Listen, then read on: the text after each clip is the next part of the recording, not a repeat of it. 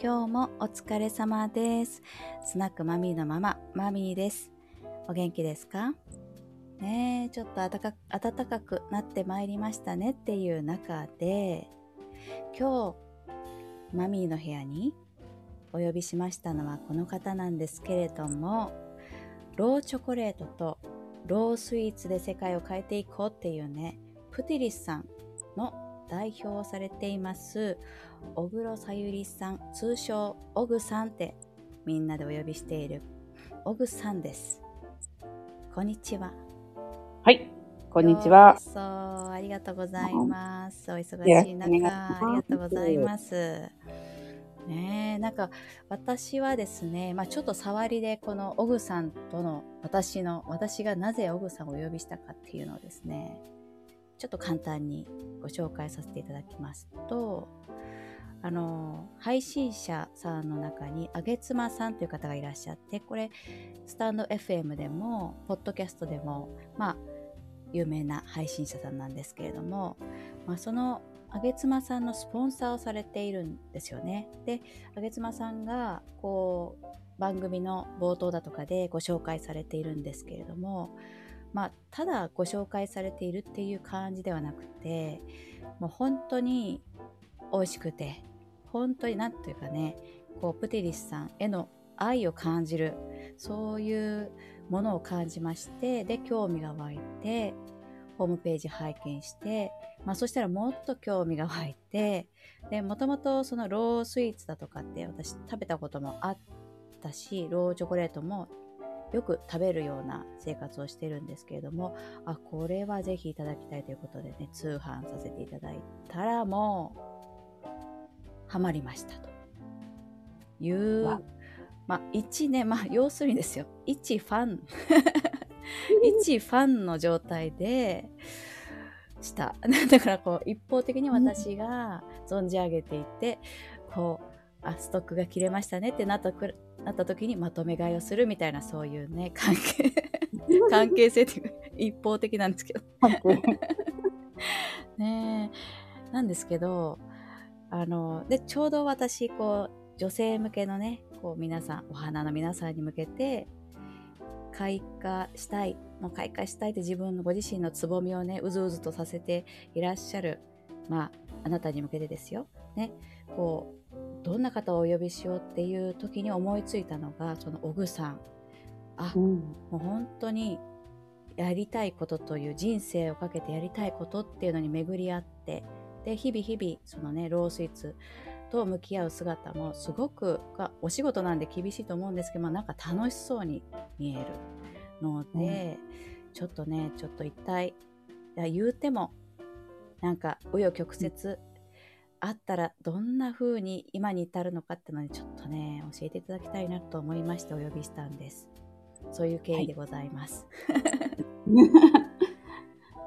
はーい。ねえこれあの、ホームページ拝見しましてはい。結構そのヒストリーといいますか、うんうんううん。ん、こう最初はこうあのレストランの業界に入られてホテルレストランの就職から入られて、はい。今に至る、まあ、簡単な経緯が書かれているんですけども、うんうんなんか例えばですよこう、はい。人生が瞑想状態でしたとかもう悩んですごく落ちていた時期みたいなのってあるんでしょうあります。あります というか、あの、常に自分の周りに何かしらの、こら、なんだろう、こう、あります。うん。常に抱えながら動いてる状態ですね。か今も。今もですか、うん、そうですね。えー、そうです。ねその中身が、はい。うん、変わるんですけど、うんうん。何か一つをクリアしたとしても、その次にすぐその、さらにレベルアップだったり、うんうん。うん、弱点だったら弱点を克服していこうとか、うんまあその時にこう、はいこれ次、はいこれ次っていう感じでありますね。ああうん。そのまあこの自己紹介のところで書かれているところでは、えまあもともとホテルレストラン就職されて、うん。はい。でご長男の子育ての中で、うんまたその、うん、お子様が、うんうん。えー、と男の子2人ですよね。はい。でその子育ての中でこうちょっと悩んでうんうん。でチョコを食べ過ぎてニキビばっかりになってっていうところで、うん悩んでいた時にローチョコに出会ったっていうここら辺があるんですけども、はい。まあ、偶然偶然だったんですかそれって？あ、そうですね。やっぱりこのお話をお聞かせくださいっていう、あの、ありがたくもね、ご興味示してくださる方にはね、やっぱり一番最初はきっかけは何だったってところなんですね。なんでローチョコレート知ったんですかっていうところなんですけど、はい。またそれがあの、私の実の姉がいるんですけど、はい、まあ、姉が実はあの、もう出産後ぐらいから、ほぼ自営業でもう、あの、仕事とお金ね、お客様からお金をいただくというサービスの仕事をしてたんですね、自営で。はい。うん。で、まあ、その姉が東京に企業塾とか、そういったところの、はい。経営者向けのビジネス通う中の同期の中に、はい、ローチョコレートとロースイーツの講師をされてるって方がたまたまいらっしゃったんですって。はい。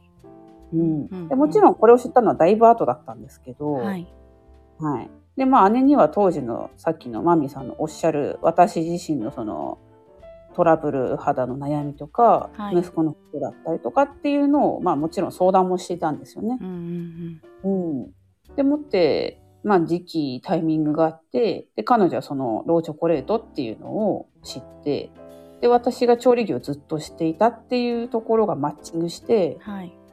じゃあ妹にチョコ私も好きだから作らせようっていう魂胆があったらしいです。うんうんうんあちょうどいいやと。そうなんです。あとで、それもだいぶ後で聞いたんですけど。へえ。あ、そうなんです。それって、すみまあの、ざっくりでいい,、うんいいんですけど、年代で言うと、まあ、ご年齢どのぐらいの時代ですか、その、うーんと、ローチョコレートって存在を知ったのが、もう10年前ぐらいですね。はい、10年前。うん。そのキーワードが出たところが、はい。ローチョコレートっていうのがそれで、うんうん。でもって、うーんと、その時は、えー学校給食員をずっと、ずっとでもね、してたんですけど、うん。まあ、その時に、まあ、もろもろの理由でで、チョコ食べ過ぎとかっていう原因があったんですけど、はい。でまあ、その、あと子供があと就学時前で、はい小学校に上がるっていうタイミングがあったんですね、もう一つは。で、そうすると、まあ、働きづらくなる職場だったので、一言で言う。うん。じゃあ、そのどうしようかなって、やっぱどうしようかなって時に、チョコ作って教えたらっていう、うん、その一言ですね。もう、もう、結構、まあ、結構な変化ですよね、お仕事としては。はい。そうなんですよね。ただ、そうそう。ただ、物、うんと、調理をするとか、はいお料理、おかず作りをするっていうのはずっとしてきたんですけど、はい。うん、チョコはチョコでも、その、初めて知ったチョコレートを、しかも、うん。うん、その、まあ、ほぼほぼ、ほぼっていうか、見切り発車で始めたんですけど、うん。うん。で、まあ、その当時、企業塾ですでに、まあ、起業もしつつっていう姉だったので、はい。この辺の立ち上げとか、まあ、SNS の進め方とか、当時は、えー、Facebook だけだったかな、アメブロとか。う。うんん。のみで、まあ、最初はほぼほぼ姉姉の人脈で、うん、あのーや、やらしてもらったって方がほとんどですね。あ、すごくつこ心強いお姉様。本当に、本当にもうおっしゃる通りで、ね。今でも、うん、まあ頭が上がらないというか、叶わない部分は本当にたくさんあって、えー仲良しなんですね。こう、おん二人姉妹ですか、あそうですね、2個上なんで、ああ、もう年も近くて、なんか、いいですね。うん。羨ましいです、なんか。なんかそうなんですよね。まあここ言うとまたね、テーマ変わっちゃうんですけど、はいその姉が、姉がいて、うん、やっぱりこう、どこか秀でてる部分がずっと見えてて、はい。私はそんなことはなかったなっていうずっとコンプレックスがあって、うん、あそういう近しい存在なのにと、うんなんか遠い存在みたいなのがずっと心にあって。へーえ、こうの、うんはい、あ、大丈夫ですよ。どうぞ。あ、はい。いやいやまあ、結局、姉あってのはい。っていうきっかけがあありますね。はいうんうんあではこの起業をきっかけにそのお姉様との距離も何か変わったりされましたか？うーん。まあ、姉はや、あの、ずっと今でもコピーライターと、まあ、コンサルティング、あとは、あの、占い師鑑、占い鑑定士、紬学ってとこ、また、あの、そっちのご興味もね、マミンさん多分、多分すごくあるんですけど、それぐらい、あの、魅力、魅力ある人だと思いますね。へえ。うん。まあ、本人目の前にあんまりそういうことはないですけど、まあ、単純にあの、シスコン、シスコンとは言ってます。なんかもうずっとお姉ちゃんってすごいなとかうんうんうん。と思われて、うん、思いつつ、うん、まあ、仕事でその、初期はね、だいぶお世話になって、今はどのあたりまで頼ろうかななんて、自分で勝手にこう、距離を測ろうとして、うんうんね、うんうん。めんどくさいんですよね、結局ね、私がね。いや ちょっと兄弟のその距離感ってもうそのそれぞれのね皆さん独特のものがあってうん、うん。私一人っ子なので全然その辺がねあわからないんですけど、うん、そうなんですね。って言って でもなんかまあ単純に羨ましいなと思っちゃいます。なんというか。うん、そんなこともないところが多いなと思うんですけどね。比べられたりとかね。そういうのもあるのかもしれないし。ああ、それ、そういう、そうですね。比べるとかっていうのは、もう、なんだろう。うん、まあ、終わ終わったというか、脱ぎ捨てたというか、ん。うん、そういうところは誰も見てないんだなって思った。うんうんそういうところにこう変なプライドとかって持ってくのもったいないなと思って。うんうんうん、それだったらもっとね、売り上げを伸ばすとかね、そっちのお客さんに喜んでも方にシフトしていかなきゃなと思って、せっかくこれを続けてる、ね、もらってるんで、あって思います。はい、それってあの、はい30代の出来事ですよね。はい。そうなんです。ね、切り替えてっていうところ。です。子供が初産で30歳で、はい2人目が32歳で、うんうん、で36歳とか5歳ぐらい知って、はい。そうですね。で、講師、教える講師として、ローチョコレート作りませんか、みたいなところが、そうですね、36か、うーん、7ぐらいかな。すいません、ちょっとあれかもしれないです。10年はちょっと言い過ぎたかもしれないです。ローチョコレート。うん。うんあ、でももうちょっとあれなのか。すいません、ちょっと時系列がね、ごっちゃごちゃしてて、確実に言えるのは、今、はいあの、マミさんがお買い上げくださっていた、プティリスというお店の商品は、6年目に入りましたね。2016年から全国通販開始というふうにあ書いてあります。はい、その通りでした。うん、もうすぐ6歳。はい。えー、すごいですね。なんかうん。あのチョコレートを一つとってもあのこう麹でしたっけ？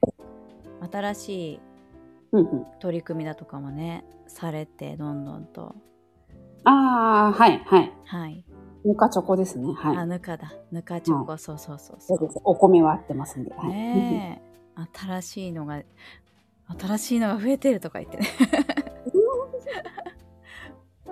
なんであれ木の箱なんですか？とかもちょっと聞きたいわああ、その話はね、またね、うん。いろいろあります。あいろいろあるんですね。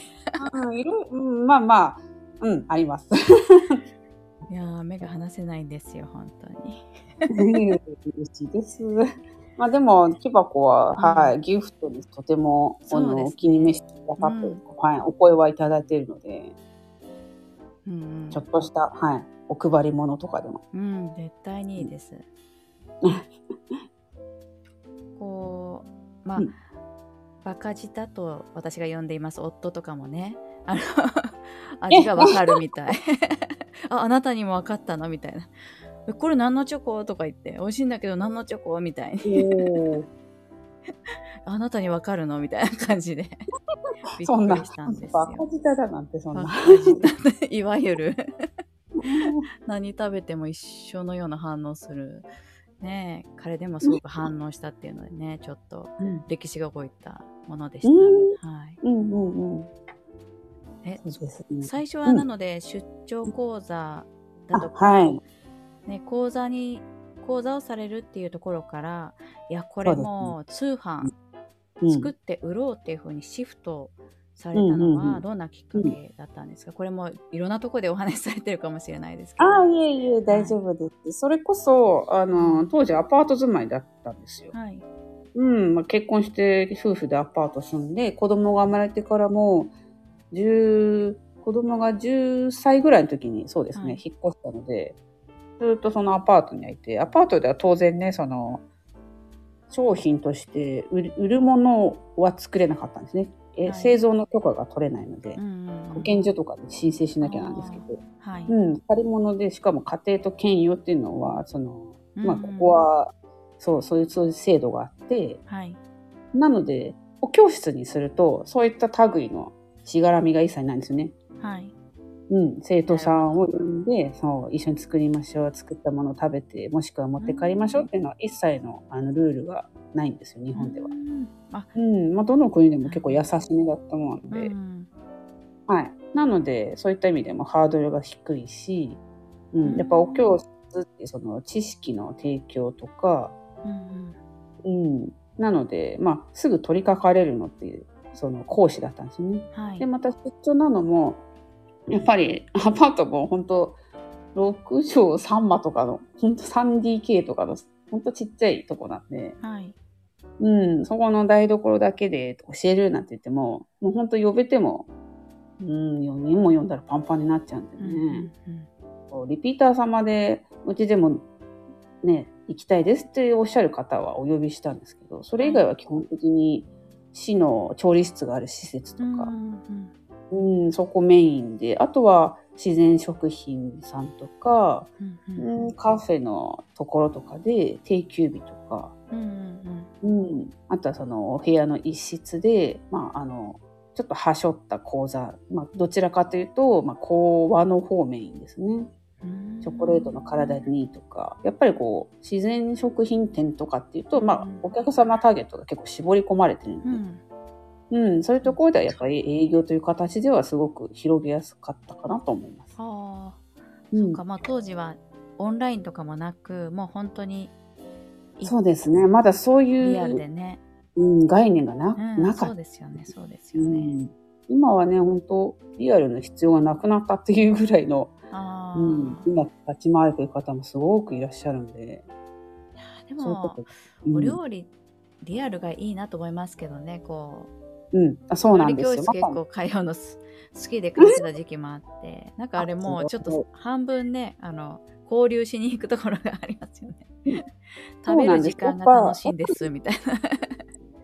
そうなんです。あの、うん。オンラインでとかっていう方は、それぞれの目的があるんですけど、やっぱリアルでやるこその、その、マミーさんの目的あいらっしゃる方結構やっぱいて、ねうん、レシピ本を出しても、最終的に料理教室に呼びたいっていう、その、まあ、要は、売り方でフロントとバックにあるん。ですけど、うん、だからレシピ本出しても満足しないっていう見込みも兼ねて、レシピ本を出すっていうのも手だなって思いますね。やっぱりその交流とか、うんうん人間と、うん人と人としてのこう関わりっていうのはうん大事だなと思います。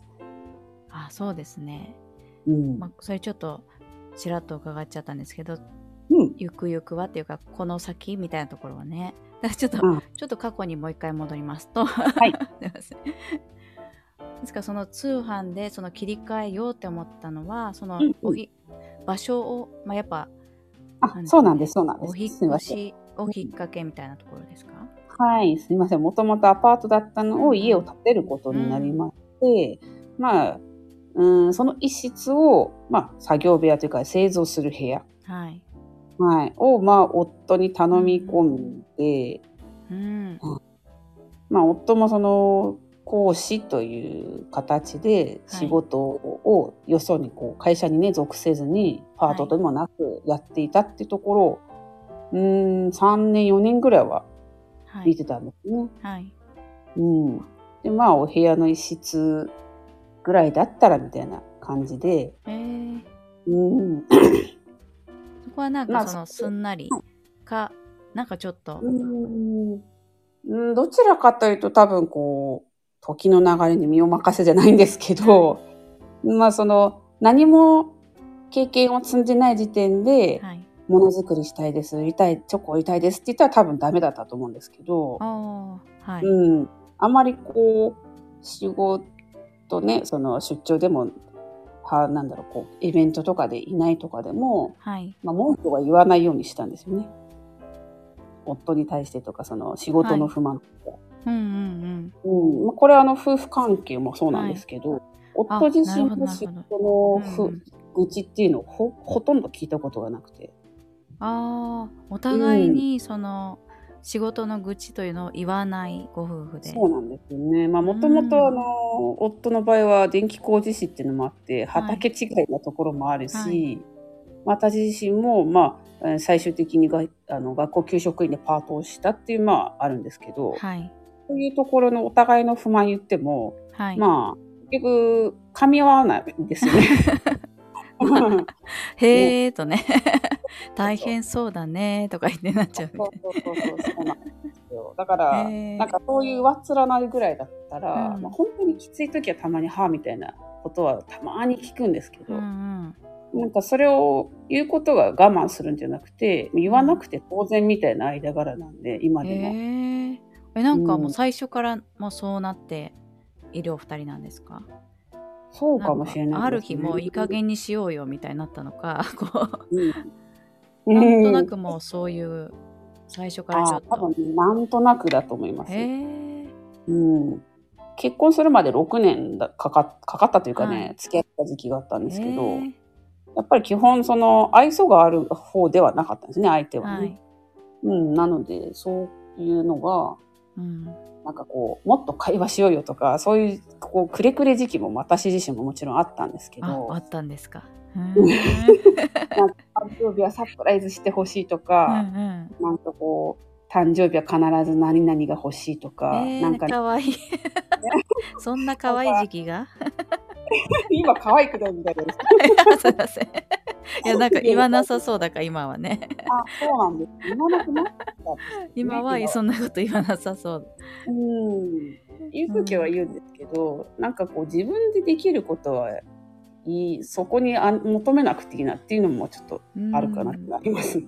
うん、いきなりそんなわけになったわけじゃなくてね。やっぱりくれくれ時期はあってえね、ー。うん。まあなんでそうそうその夫にお家の一室を貸してくださいって、はい。まあ、頼んでまあ事なきを得て、うんうん。設計とかからね、あの結構こうした方がいいんじゃないかとか、あとはその作業部屋にどうしても冷蔵庫とかえー、はい。業務用の、ね、ものがあった方が作業台付きので下の下が冷蔵庫みたいなところがあって、ね。そうそうそう。ああいうのは本来買う新品で買うとね結構いいお値段なんですけど、はい。そういうのをまあ彼のその仕事先の改装するところの、はい、冷蔵庫が壊れてないけど入れ替えるですね新あの改装で入れ替えるからっていうタイミングでもらったりとか実は。えーお金をなるべくかけないようにっていう対策も、うん、協力的で。あ、協力的ですね、それはね。もう、うん、応援もうして本当。に、ね もう部屋がくれる時点でもう協力的すぎるんです。すね。うんなんだかじんわりした愛情を感じましたね。でもそこはね多分おっしゃる通りだと思いますなんか直接愛してるとか好きとか、うんそういうことめったに言わない人なんですよね、はい。うん、でもうーんと私が土日でリアルでその出店イベントとかねマルシェとか、今はもうほぼゼロなんですけど、はい。そういう時に必ず土日がどちらか潰れるっていう時があって、はい。その時にまあ子守をね、お願いしたりとか、ああ、そうですよね。うんそうなりますよね。そうなりますよね。そういう時はもう本当、あとよろしくぐらいのうん。事後報告になっちゃうんでね、そういうのって。まあでも一応ね、この日出る、出るのを誘われたけど、みたいなお伺いはしっかり立てるような、うん、してて。あ、じゃあ、OK みたいな感じですか？わかったみたいな。そうですね。もうそんな感じです。うん。それこそ、もっとね、子供が小さい時は、そこまではちょっと言えなかったので、もう本当平日の日中保育園行ってる間だけとか、はうん、すごくせか限られてたと思うんですけど、うん、その時にできることをやっていたって感じですね。わあなんかちょっとその、夫婦のコミュニケーションについてもね、うんなんか ちょっと本来聞こうと思っていた話ではないですけど、またお聞きしたくなっちゃいました。ましたよね。まあそちらは A ビジョン A ビジョンの中で、ね、はい ぜひそうですね。パートナーシップですね。そうですね。うんいやまあなんとなくそのえうんでもその、やっぱり私のこう自分自身の年齢とかその時代に重ねはい。ても、はい。その講師、うんうん一番大きな決断ってこううん振り返ってみると、あの時のあの決断はやっぱり大きかったなとか、うんうんうんうん。なんというかもうこれ正しいかわからないけどえいっとやったみたいな、うんうんうん。ありますね。それがあの、どの辺ですか？はい。そうですね。それこそ、えっ、と、上の子が、はい。あの、自閉症と今発達障害を持ってるんですけど、はい。それが分かったのが、ほ彼が3歳手前ぐらいで、はい。うん、で、そこから、うーんとね、パートをしてたのをやめたんですよね。そうそうそう。んで、1年間彼とあの一緒に行ける保育園がこの地元にあって、はい。はい。で、そのい丸々1年みっちりと、朝一緒に起きて一緒に保育園行って一緒にお昼給食食べて 一緒に帰って。うん。で当時1歳半でうん。下の子を保育園に預けて、はい。でその子を迎えに行くっていうのが1年まるっとあったんですよね。そういう一年があったんですね、うん、もう本当下の子がね、うわーっつってもう泣きして保育園預ける時に罪悪感。なんで兄ちゃんはいいんだよと。そう、まあまあまあ、そういうわけはね、ないと思うんですけど、なんか私の中ではそういうハッピーとこうあって。うん、でその1年が終わった後に上の子が年長年年中と年長ですね、二分の保育って形なんですけど、はいうんそこでようやく日中の手が空いて、はい。でもう一回パートに復帰したんですけど、はい。うん、でもこのままパートっていう未来のそのなんだろう見通しがつかなかったんですよね。うん。うん、小学校に上がると保育園が夕方4時とかね5時とかたまに延長で6時とかもできることもあったんですけど、はい。それが小学生になるとうんきっかりこう漢字下校とか、なりますね。うん。でとね、今でもね学童という形であの、うん。放課後のね子どもたちを預かるっていうところがねあるんですけど、はい。うん、あの障害を持ってる子だと、はい。まあ、入れたとしても多分トラブルを起こしてうん。いられいられなくなる。まあ結構ざっくり見てくださいますからね、学童はね。うん。まあみんなでね、相談。フルーツバスケットみたいな、こう、全学年でわーっと集団になるので、そうななんんでですよね。ね。うちの子もうん結構最初、トラブルが多かったですね。なんですね。だからどの子でも結構辛いね、つまらないっていう、通ってる学童の子もいたし、うんうんうんなんかわざわざ未来が分かってるところに放り込むのも辛いなと思って、はいその時が本当のあの、舵取りの、舵、舵変えるきっかけでしたね。もう舵を切る、その時ですね。うん、そうなんですよね。だからパートとしてのその職場の辛かったっていうところと、うんうん息子の就学時期で、その、自由に立ち回る時間が、まあ、確実に減るっていう。で、あとは、そうですね、その息子の療育で、はいその時、あの、月に1回、ちょっと東京に療育っていう形ではい行ってたことがあったんですね。はい。そそのために、まあ、月に一度しか休まん、休みをくださいっていう職場に言うのも言いづらい職場で、ま風当たりが強かったんですよね。へえ。うんまあ、そういう私自身の、こう、起業に行くしかないっていう、追い詰められ、いい意味で追い詰められたのかな。うん。っていうのと、まあ、息子の小学校になるタイミングうんうんってことと、その手前に聞いたローチョコレートっていうキーワードで、あ。ね、姉は別にうんうんやったらとは言わないんですよね。またうまいことに。そうなんですね。やりなよって感じでこれがあはなくるよって。うん、ただ、やったら誰もいない、前例がいない。あんたはその調理師としてもう十何年のキャ,、うん。キャまあ、キャリアと言ったらかっこいいんですけど、うん、キャリアです、キャリアです。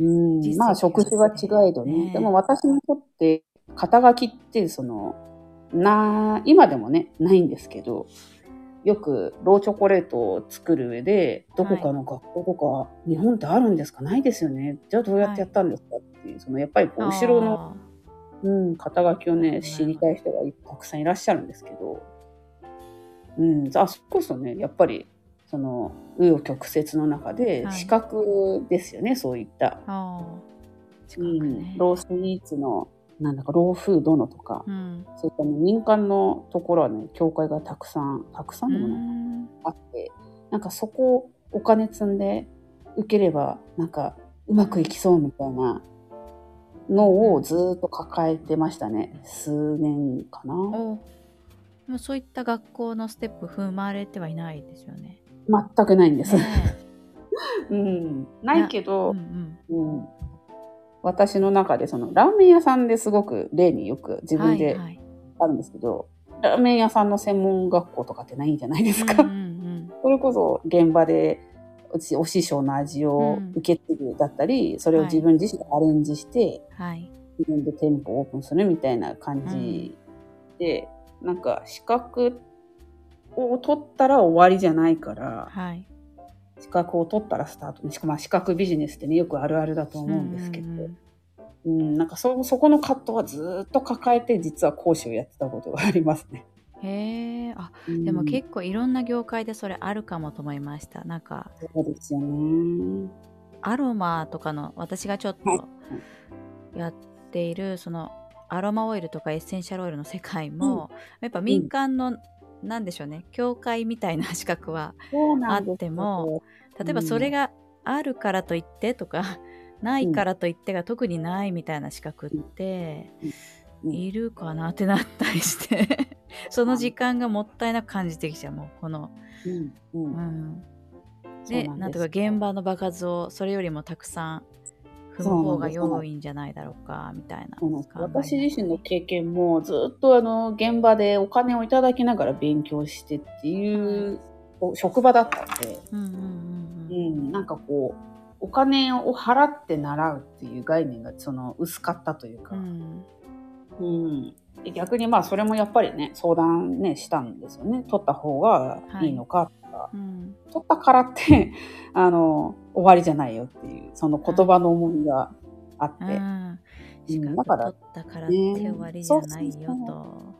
うん。今はね教会ビジネスとしてねきっとこう取得した後もそういうコンサルティングとかサポートあるとこはあると思うんですけど、うん。うん、なんかねこう別の界隈で教会に入って年会費だけ取られて、うんうん。ことがないなんていうとこ、聞いたこともあったりなかったり、あると思いますね。もうねもう自称じゃないんですけどやっぱりこう言ったもん勝ちな部分がやっぱり講講師とか先生とかってあったりして、うん。なのでそうそうすごくこうもう100%から始めたとか全然ないんですよ。うん。うん、もうやってしまえって感じ本当やっちゃえん日産じゃないんですけど本当それです。たまにだから日産の CM 見るとなんかもう自分で作って笑っちゃ本当に見切り、うん、準備が8割とか言うんですけどね。多分ね準備2割とかそんなぐらいかもしれないです。ああいやでも、うん。そのね小木さんのこう勢いに今ねすごく勇気をこれ聞きながらね勇気をもらってる人結構い,、ま、いると思いました。もう一つ勇気って、もう一つね、励ますことがあると思うんですけど、はい。初回のその講師をします、講座しますっていうところで、まあ、ローチョコレートっていうその付加価値の一つで、やっぱりまあ原材料とか体にいいとかうんキーワードがね、たくさんあるんですけど、はい。あの、講座価格1万円だったんですよ。これあんまり、なんだろう、言う場がないんで言ったことがないんで。す もう1万1000円じゃなくてってすごいもう、ーうん。ずっと当日終わってもビビってましたね。で、それこそさっき言った姉の人脈からっていう買って、そう、姉がもうすでに信頼を得ているから、はい。うん、あなたのお姉さんが言うんだから間違いないでしょっていうぐらいの、すごいそうなんですよ。でポーンって1万円を払って、で私のしどろもどろの 指導があっても、もう紙まくりの、で、当時はあの、ビデオを撮ってたんですね。はい。な最初何回かは実はビデオで撮ってフィードバックしてたんですけど、はい。もう目も当てられないってこういうことだなと思って、へえ。もう穴が、穴があったらじゃなくて、穴掘っても入る、蓋するぐらいの、もうね、あ今、まあ今はもうだいぶね、あの、スタイフで発信とか、はい。こういった場に呼ばせてもらえるからおしゃべりがって感じですか？ままずそこですね。うんその裏方でずずっと厨房でしたってことで、もう人慣れをしてないですし、作ることってるんで、たたただいまよりみたいな始めますとか言って。大体頭真っ白になって、今どこでうんみたいな。でもそれを今言ったら、なんだろう、そんなこと言ったら、示しがつかないとか。うん。あ、1万円だしって？そう。そういうなんか見えっ張りばっかあって。本当ですもん。で、あの、実はその、様々な職歴の中で、はい。こう、うん当まあ、当時は平成だったんですけど、はい。こう天皇家に仕えていたイタリアンレストランのところに、はいまあ、バイトで経験して入ったことがあったんですけど、へえ。はい。うん厨房スタートでって希望を伝えたら女が厨房なんてダメだみたいなそういう ところ職場があってただすごく料理は美味しかったんですよね。はい。でまあ、そこに入らせてもらって最初は、えー、とウェイトレススタートだっうんて、もうあの2ヶ月で値を上げて、うんうんはい、あの、逃げるようにやめたことがありまうんす。これも本当あの、そんなことしても意外と人生大丈夫です。励ましになると思いますなるほど。もうああのー、でも価格設定だとかも多分お姉様がすごくなんていうかそこに長けていらっしゃってうん。うんねそこはやっぱりブランディングですよね。そうですよね。うん。だからそのロースイーツにこの時代にだからもう今のね10年前とかその時代に、ここに感度が高い人なんてもうねなんというか社会の上積み益ですよみたいなことをさちょっと言い方って思いますけど。いいハイソサイエティって言ったらいいんですか？なんかそのアンテナがねほんとすごいそこにアンテナが行く余裕のある人ですよってことをねしっかり押さえていらっしゃって1万円。そうね、うん、なんで、そうですね。当時を振り返ると、このチョコレート、ローチョコレートとしての価値はもちろんありましたし、はい。そう、だからそこに見合ってない唯一のもう人間が、な唯一のものが私だったんですよ。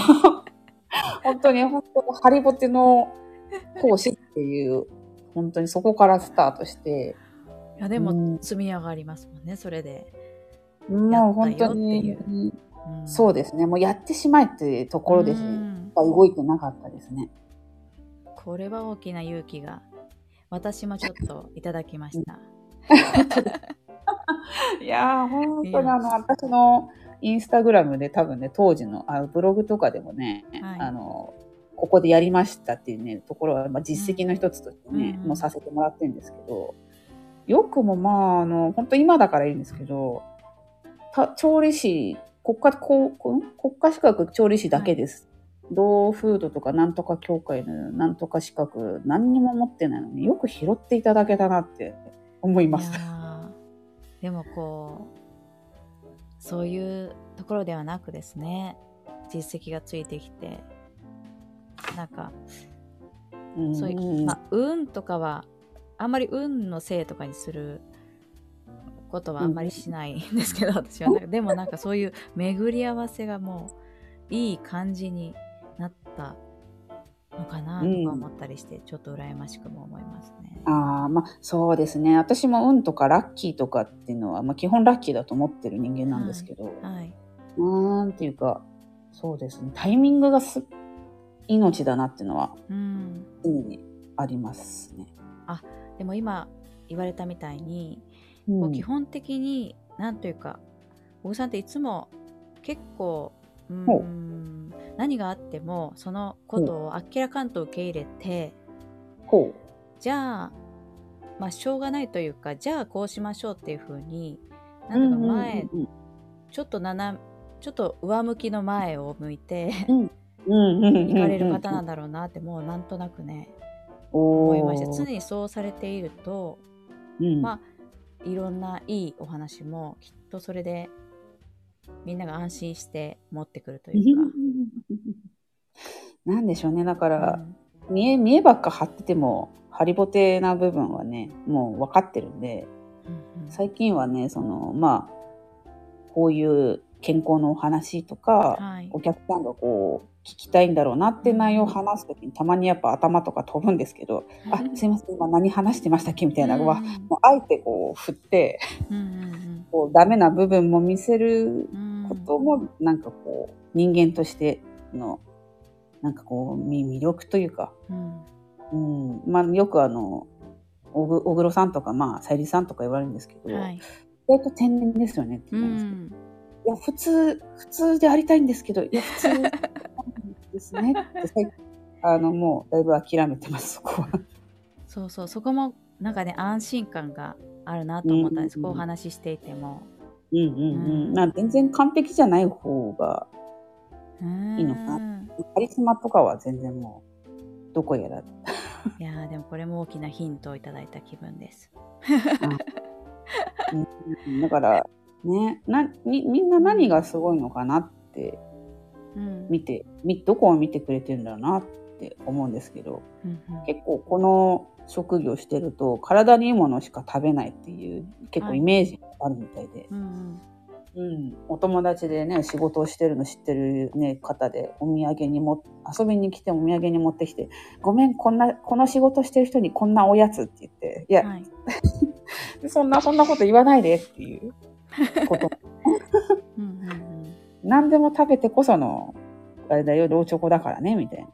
うん。うん、そうそう。はあ。の、ローチョコだけを、ロースイーツだけをとか、体にいいものだけを食べてても、あの、私の中では正解じゃないって思ってるんで。あー確かにこう、お手土産とかもう何したらいいんだろうって思うの気持ちわかります。やっぱり、えーとかもうフル使いますよねーツ。フルーツもなんかもしかしたらこだわりがあるかもしれないとかとかね。日本に住んでたらね、そんなの、あれなんですよ。負担になって、なっちゃ困るんですよね。いやーなんかもう、まあ、よくやるのはフルーツうん。いや、それはそれですごいと思います。恐る恐るフルーツみたいな恐る恐る。